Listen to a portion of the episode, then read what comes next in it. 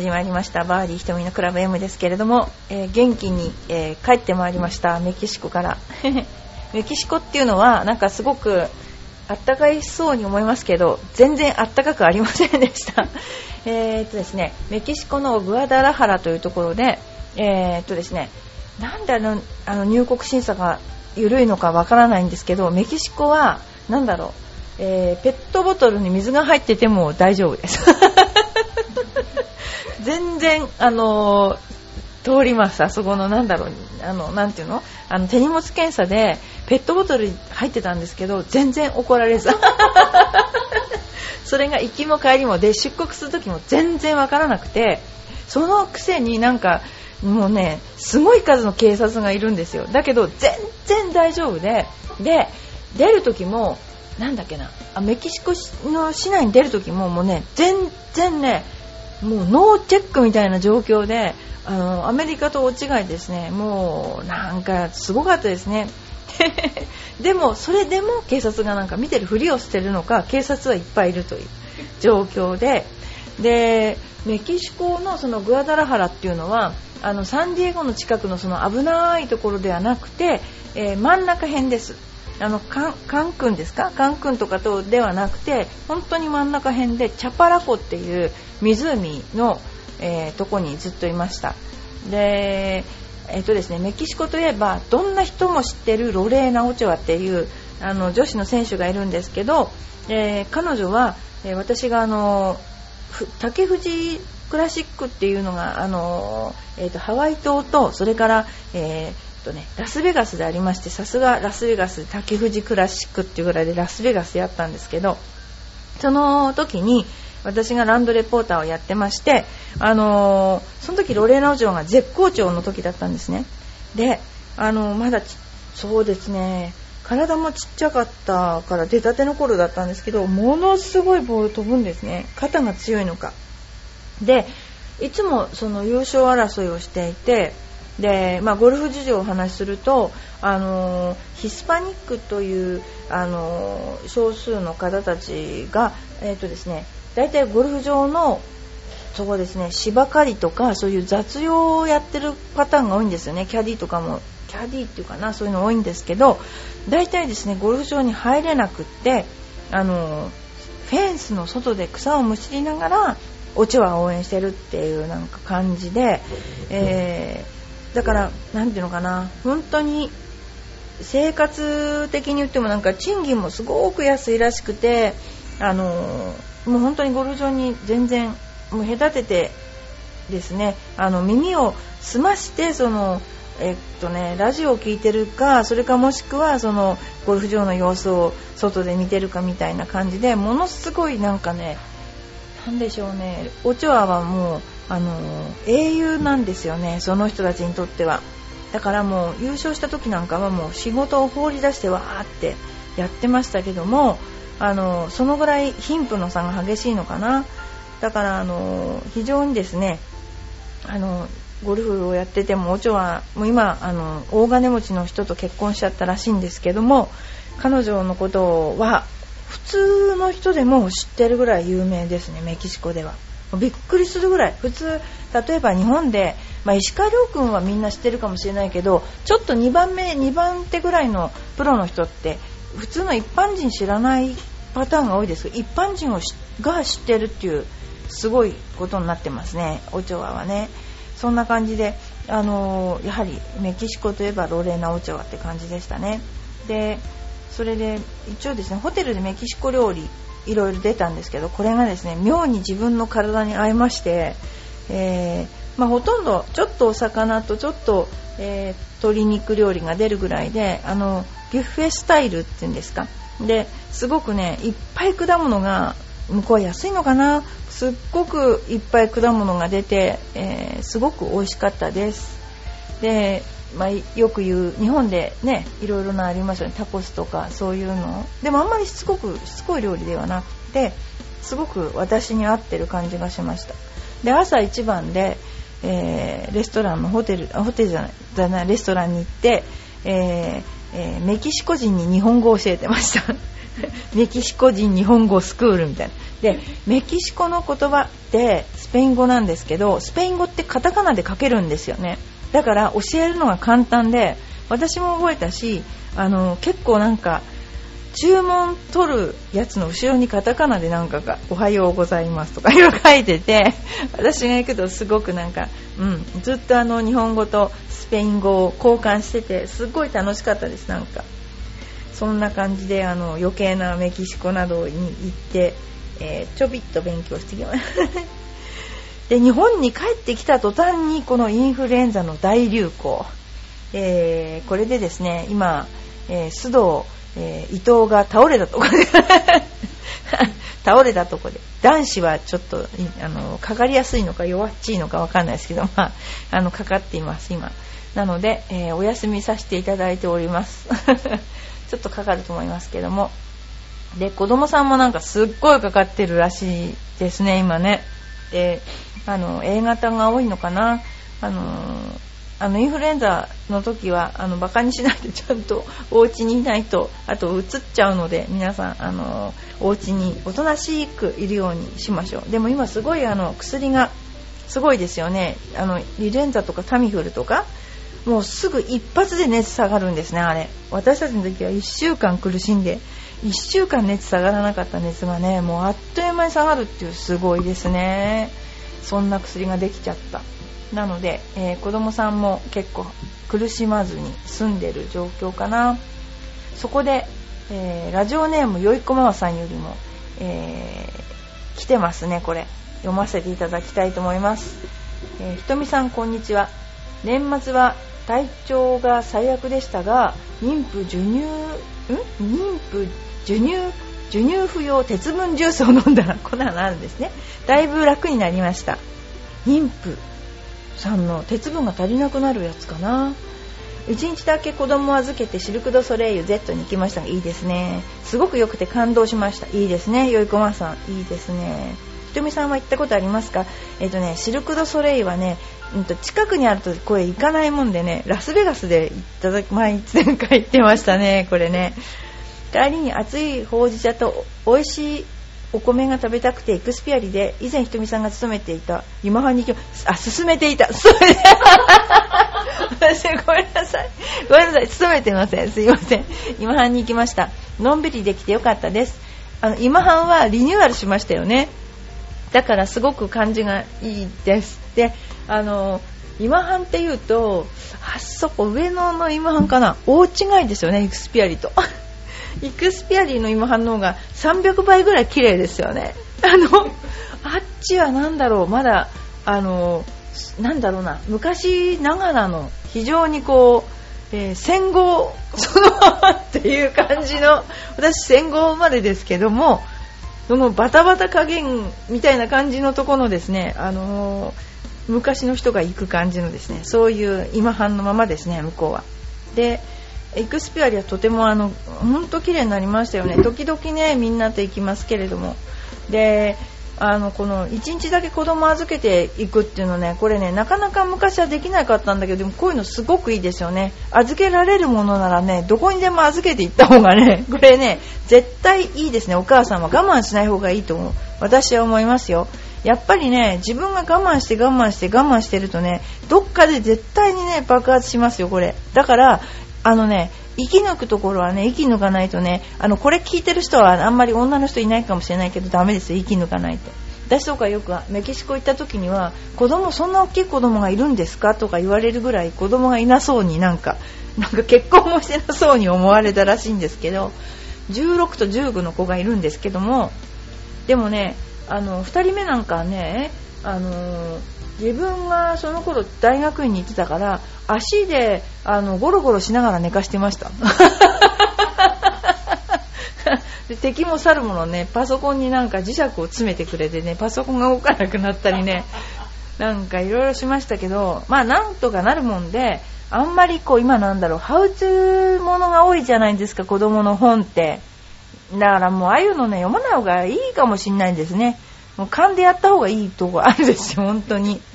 もうだけどやっぱり1人より2人2人より3人っていう感じで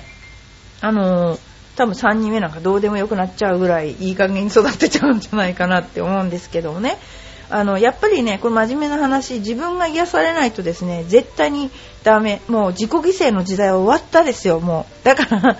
の絶対みんあのお母さんたちは行き過ぎの人いっぱいいますけどね。行き過ぎの人はダメですけど子供のこと考えないで自分のことばっかり考えてるのも良くないけど真面目に考える人が本当に行き詰まりますからあのシルク・ド・ソレイユだってもうなんだってもうどんどん行った方がいいしでもしあのなんかねそういうので面白いのは子供連れ家族でどっかの家に集まってご飯作って食べるのは一番迷惑じゃないですね世の中に。これね本当に面白いからうちはよくやりましたけどあの友達のお父さんにソムリエの人がいてその人にワイン持ってきてもらってみんなで作って食べたりね。あとそうですね。結構ねうちダバダバな3家族ぐらい泊まった時ありましたよ。でそういうのであのやっぱりそうすれば子供も目が届くしあの世の中にも迷惑をかけないのであのいいのいいんじゃないかなって私は思ってます、えー、よいこママさんいつもありがとうございます。であのあれなんですね。よいこママさん貧血なんですね。妊婦の鉄分ジュース飲んだらだいぶ楽になって多分貧血なんじゃないですかねこれね。やっぱ子供が小さい時はあの本当にお母さん具合悪くなっても寝られないのでね。だからあの、まあ、頑張ってくださいとしか言いようがないんですけども、まあ、でもあの、ね、サプリメントって結構あの有効な部分あります。具合が悪い時は。だから、えー、サプリメントを、をね、飲むのもいいかなと思います、えー、よいこママさんあのまたねあのママさん談義をするためにですね いろんな方向の人が聞いてくださってすごく嬉しいんですけども、えー私みたいなこうなんだろうなこう出来損なった母親の意見はね 非常に参考になると思うので あのまたご意見お待ちしてますのであのどうぞあの聞いたらあのどんどんメールください。よろしくお願いします。それでですねうちのあのゴルフスクールのトピックスとしましてはねマラソン大会がこの間浦安マラソン大会がありましたね。でこれがあの地震の影響ですごい短くなっちゃったんですよね。でも短くなっただけでも良かったのかな。まだ地盤が安定してないからあの陥没したりとかなかったんですかね。大丈夫なのかな。でうちの M さんが M 選手が完走しました。子供さんとか出てるけど大人の方でやっぱりねあのちゃんとこういう大会に出られてるって尊敬に値しますよね。本当素晴らしいですね。マラソン大会。来年はもうちょっと長く本当にあの浦安が復興して走れるといいんですけどね、本当ね。それからあと復興といえばもう一つあのうちのスクールで、えー、おまあ、ちょびっとだけちょびっとだけ物資を送ったあの渡り町の方々からお礼の、えー、お返事とそれからこんな感じで復興してますっていうのと、えー、写真集が届きました、えありがとうございました。やっぱり本当にあそこまで津波で流されちゃうともうその復興の仕方が半端じゃないっていうかな。もう力の入り方が半端じゃないっていうか。もう本当にその気持ちが伝わってくるような写真集だったので、えー、うちのスクールに置いてありますのでぜひねあの皆さんあのお時間がありましたらあの見てください。それからあと12月に行われました骨髄バンクの、えー、ゴルフコンペなんですけどこれもちょっとうちが、えー、ちょっと、えー、簡単に寄付をしているとか あのそちらの方も、え無事終了してですねあのこちらの方にお礼の、えいろいろ感謝感謝したのがいただいたんですけどもそれも飾ってありますのであの、まあ、うちもいろんなことにあの、まあ、足を突っ込んでいるんですけれども あのゴルフやってる人がみんなね、あの幸せになるようにと思って、えー、頑張っています。ということで。次はですねゴルフの話題をしたいと思います、えー、皆さんはこれをどういうふうに思うかちょっとお聞きしたいんですけども、えー、10メートルぐらいのあグリーン上でですね10メートルぐらいのなんかパッと打ったそうなんですよ。でえっ、と3メートルぐらい残ってマークをしたらあの同伴競技者がやっぱり同じようなラインだったんでなんとなくマークかかりそうだった。りどかしどかしてくださいとかも言われなかったんでちょっと上からパターで押してでなんかあのなんかでな動いたらしいんですよ。パターでそのマークを押して。そうしたらその人知らないうちにパターにマークがくっついてたらしいです。それでマークを動かしちゃったらしいんですね。であらっと思ったらポロッと落ちてであ自分のマークこうパターにくっついてたんだと。でもこれって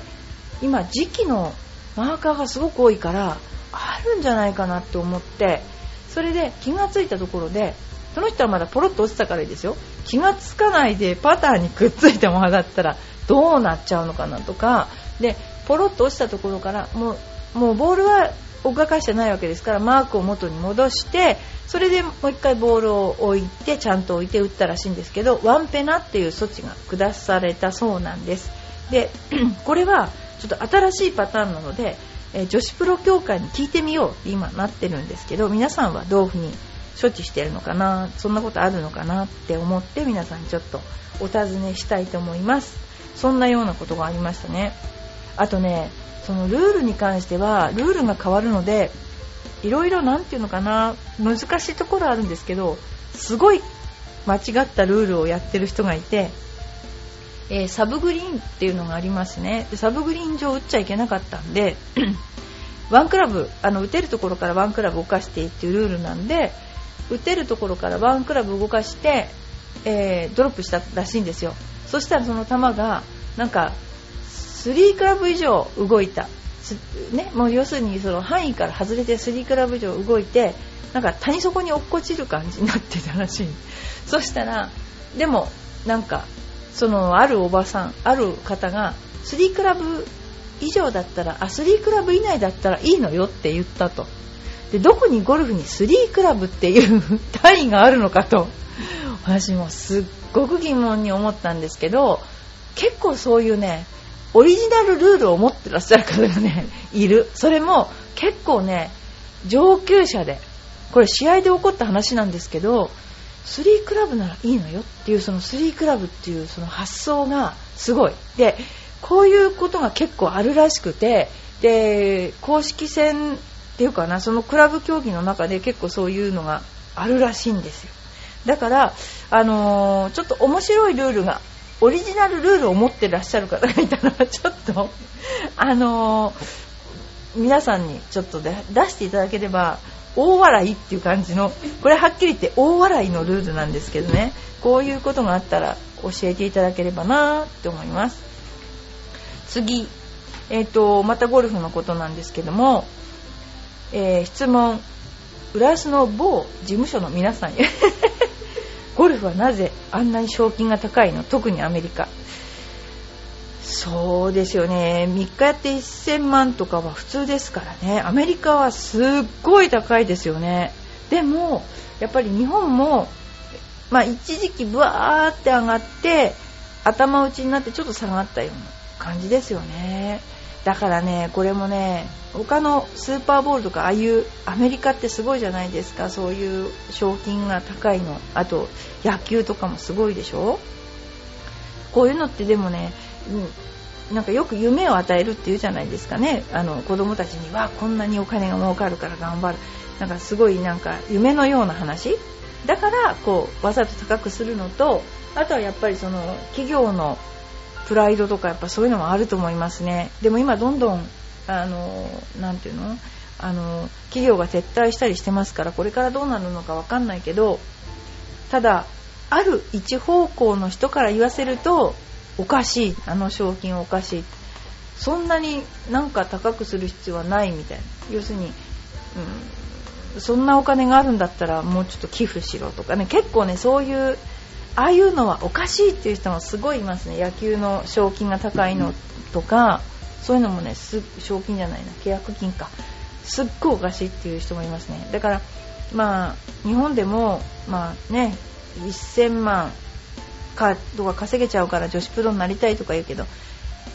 まあ努力の賜物の人もいるけども今のゴルフ界はもうもうあれですね潜在能力がないと賞金は稼げない。もうそういう時代ですね。もう苦労して苦労しても稼げない。もうはっきり言って。もうそういう時代になってます。やっぱりある意味なんだろうな。潜在能力というかもともとの才能っていうかそういうのがあって努力をしてあそこに出てきて賞金を取るという時代になってますね。ということでがっかりした方もいらっしゃる でもやっぱ夢ってありますよね。夢。うん本当にそういうのありますよね。でもう一つだけ。えー、ゴルフ選手は欧米、日本、中国、韓国以外聞いたことないけど世界中でやってるスポーツなの。これはねいるんですよ。あの結構あの、えー、中国、韓国以外あれかなあの東洋の人はないかもしれないけどタイとかね結構いますよ。タイの人もいるしフィリピンとかね結構います。で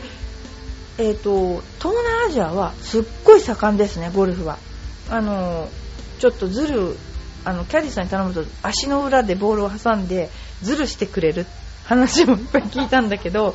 あのー、本当に結構いろんなとこエジプトとかもあります。ただエジプトは、えー、砂漠なので、えー、何ですか？芝が生えないのでグリーンがサンドグリーンつってあの何ですか？えー、っとね砂を石油で固めたのかなんかわかんないけどグリーンが砂だそうです。エジプトはね。あとはえー、中国なんか今すっごいでしょ？あとはね、